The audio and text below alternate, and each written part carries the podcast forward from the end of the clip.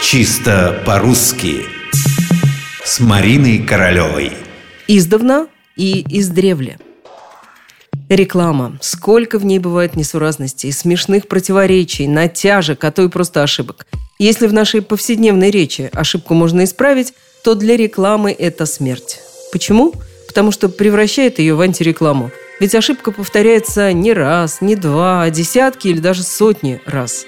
Если грамотный человек заметит ошибку, на содержание рекламы он уже никакого внимания не обратит. Более того, если потом ему попадется товар, который рекламировали таким образом, он его вряд ли купит. Раздражение перейдет с рекламы на сам продукт. За примерами далеко ходить не надо. Недавно слышу, об этом растении люди знали издревна.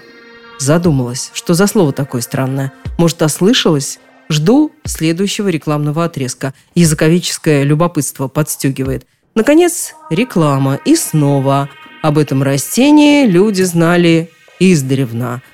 Нет, не ослышалась. В рекламу действительно попал какой-то мутант. Или гибрид, если угодно. В нашей повседневной речи мы часто смешиваем слова и выражения. Торопясь выразить мысль, словесные единицы и конструкции сталкиваются, подменяют друг друга.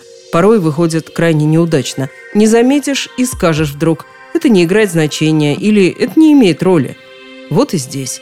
Есть в русском языке два слова «издревле» и «издавна». Похожи, спору нет, но они разные. А их взяли и смешали, как в стакане для коктейля. Получилось «издревно». А ведь нет такого слова в русском языке, нету. Вот в чем фокус – Самое печальное, я ведь так и не могу вспомнить, что рекламировалось.